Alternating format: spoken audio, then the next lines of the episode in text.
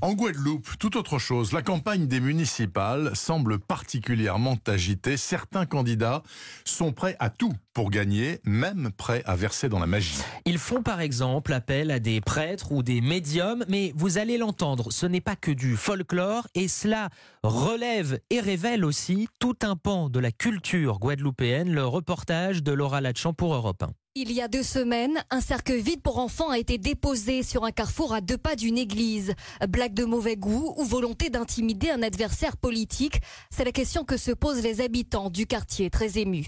Mais pour Bernard Saint-Julien, le président d'une association culturelle et sportive voisine, ce n'est pas la première fois que cela se produit. J'ai découvert que les routes sont prises d'otages euh, pendant cette période électorale par des cercueils, des crapauds avec des cigarettes et bien d'autres choses désagréables. Même les automobilistes sont obligés de faire demi-tour quelquefois. J'ai entendu dire que les adversaires le font euh, pour renverser l'élu sortant. Selon Franck Garin, docteur en sociologie en Guadeloupe, ces actes trouvent un ancrage profond sur l'île. Il s'agit pour le candidat et son environnement eh bien, d'augmenter des, des, des, forces favorables, de s'attirer des bonnes grâces de l'électeur avec des rites d'attirance, euh, des parfums, des prières, des, des bains, etc.